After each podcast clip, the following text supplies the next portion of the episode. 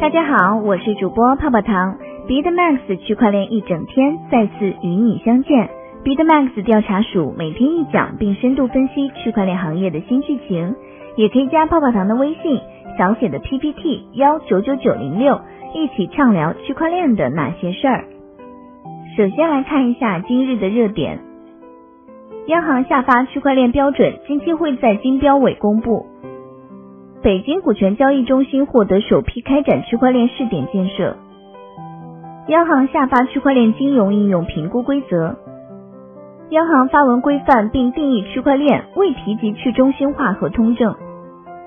Filecoin 开发人员说，大矿工测试竞赛将于八月三日正式启动。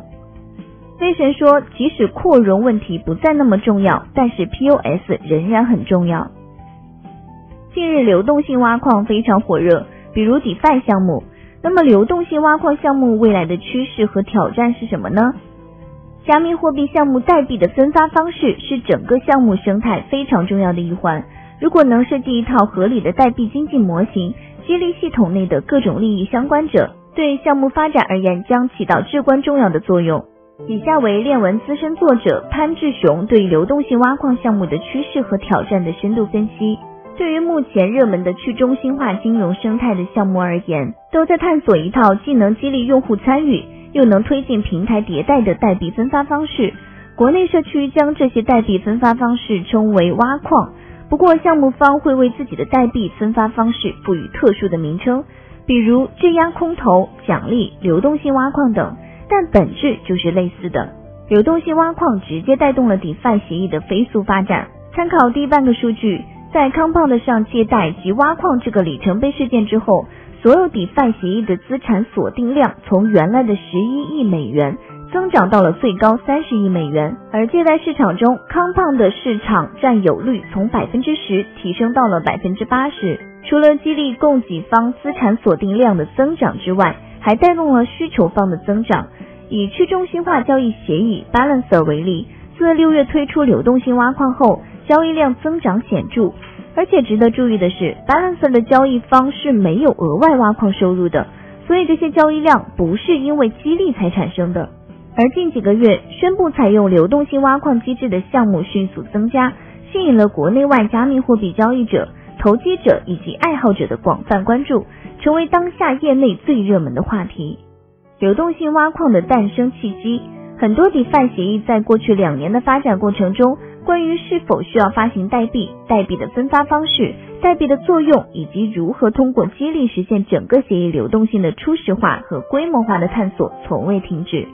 去中心化交易协议在二零一八年未正式推出，该协议让参与者可在交易中获得手续费分成，但是分发的是以底层资产计价的交易费。未发行协议原生代币，而另一个问题是，OnSwift 基于 AMM 模式，投入资产的用户可能并不能获得实际收益，特别是当资产价格波动较大的时候。OnSwift 的半只脚踩进了流动性挖矿模式，但就差那么一点点。今年初，DeFi 借贷协议 Compound 完成了临门一脚，为业内探索出了一套最小化的流动性挖矿方案。该模式后来被大多数采用流动性挖矿的项目采用作为基础，将代币奖励给协议的实际使用者，这将激励更多用户参与。而代币的作用是参与项目治理。以上这些关键节点可能是流动性挖矿机制逐步诞生的理由和过程。正因为 DeFi 协议的特点是无需许可开源、无专利，而且代币分发的逻辑、代币的作用也是公开的。这也就意味着，每当有一个项目探索出了新模式，其他 DeFi 项目很容易跟上，然后根据各种项目本身的业务不同，设计出定制化的挖矿方案。如果没有流动性挖矿，DeFi 能提供什么价值呢？如果将多数流动性挖矿项目的业务逻辑进行抽象，DeFi 协议提供的价值是通过智能合约的方式，撮合了流动性的供给方和需求方，并重新分配收益组成。业务流程类似于一。借贷市场 Compound 撮合了借贷的双方。二、预言机 NEST 和 Taylor 撮合了价格来源和数据需求方。三、资产跨链协议 TBTC 撮合了提供托管服务的供给方和资产跨链需求方。当然，以上只是普通的流程，而项目在具体的实现过程中，可能会对挖矿流程有很多的定制化，以激励特定的用户行为。比如康胖的会将治理代币奖励给需求方，但其他项目并不一定会。那为什么要加上流动性挖矿呢？上述的业务逻辑可以确保项目在没有设置流动性挖矿机制的前提下，协议本身可以正常的运作，并从中赚取收入，以进一步迭代产品的开发。但是因为部分 DeFi 协议需要初始化流动性，才可能提供资金体量更大的服务，所以挖矿机制正好充当了这个角色，将协议未来潜在的收益分配给早期的流动性提供方。用户在挖出这些代币后，可以选择立即抛售，增加自己的短期收益；也可以持有代币，将自己的长期利益与项目绑定在一起，与开发者、投资人共同参与协议的治理，成为项目方社区的一份子。对于流动性提供方这类用户而言，DeFi 协议挖矿的本质是利用资产的时间价值换取短期或长期收益，并承担潜在的风险，包括智能合约、系统性、连带风险等。对于需求方而言，DeFi 协议挖矿机制在帮助提升流动性之后，也就可以执行更大规模的金融业务。对于 DeFi 协议自身而言，挖矿可以吸引更多用户参与到协议的使用中，还可以将决定平台未来发展的治理权限分配给实际的参与者，而不仅仅是投资人或者是开发者。对于其他尚未关注到 DeFi 生态的加密货币用户而言，此次的流动性挖矿算是一次大范围的广告。虽然没有具体的数据，但肯定为 DeFi 生态贡献了不少新鲜的血液。虽然流动性挖矿概念有着不错的市场影响力，并促进了 DeFi 生态的快速发展，但从目前挖矿的进度来看，仍然处于很早的阶段。除了 Nest、Taylor 和 Synthetic 这几个项目之外，其他的项目挖矿进度不到百分之二，还有接近一半的新项目还没开始挖矿，只是公布了部分细节。所以项目代币的流通量还比较小，代币的价格也更容易被影响或操纵。另外，对于多数选择了治理代币模式的项目来说，目前对于治理的探索还没有展开全角，涉及的变更项还比较有限。很多人会期待看到带有分红或者回购销毁机制的治理提案尽早被提上议程。在流动性挖矿概念出现后，社区也传来了不少质疑的声音。有部分观点认为，流动性挖矿项目的问题包括代币整体分配模式不透明、代币用途存疑和安全风控跟不上流动性的增长。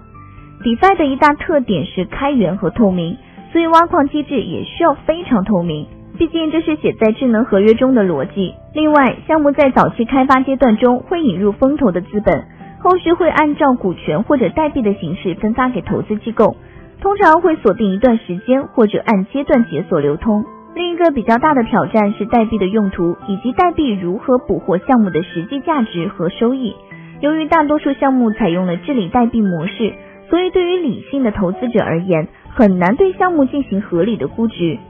虽然治理过程的确是可以帮助项目往更优的方向发展，但是项目的规模以及相关收入都和代币没有直接的关联。这可能是因为项目还处于早期阶段，需要的是规模和用户数量的提升，而收入和分红则是对未来才需要考虑的事情。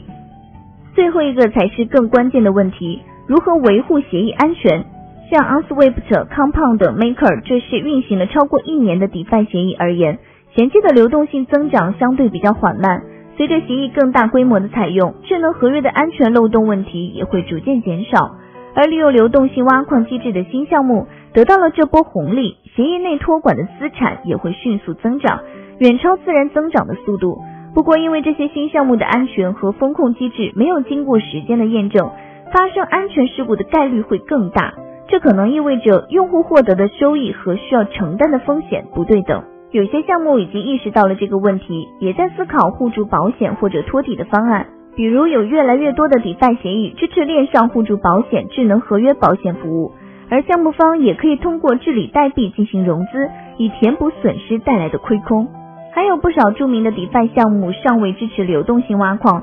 比如 Unswift、Maker、DYDX 等。当然，他们也有各自特殊的情况，比如 Unswift 一直没有原生代币，而 Maker 的治理代币是通过募资后就分发了，没有留下可以挖矿的部分。这些项目需要担心的是，由于以太坊链上的资产总量是恒定的，在增量用户有限的前提下，存量用户的资金总量也是有上限的，也就是存量博弈。如果用户被支持流动性挖矿项目的收益吸引，将资产锁定在其协议中，势必会影响其未支持流动性挖矿的项目。总结一下，从整体来看，流动性挖矿是一套值得关注的方案，特别是对于需要初始化流动性才可以运行的 DeFi 项目而言。不过，DeFi 项目本身到底有没有用，有没有解决问题，有没有为用户提供价值？就需要评估项目本身的业务逻辑和商业模式了，与是不是采用了流动性挖矿没有直接的关系。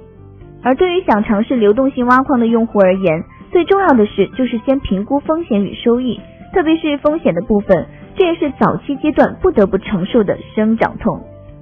以上就是今日的区块链大事件，大家也可以加泡泡糖的微信，进入区块链一整天的粉丝交流群，大家一起畅聊我与区块链的故事。泡泡糖的微信是小写的 PPT 幺九九九零六，再说一遍哦，小写的 PPT 幺九九九零六。好了，今天节目到这就要结束喽，咱们下期再见，拜拜。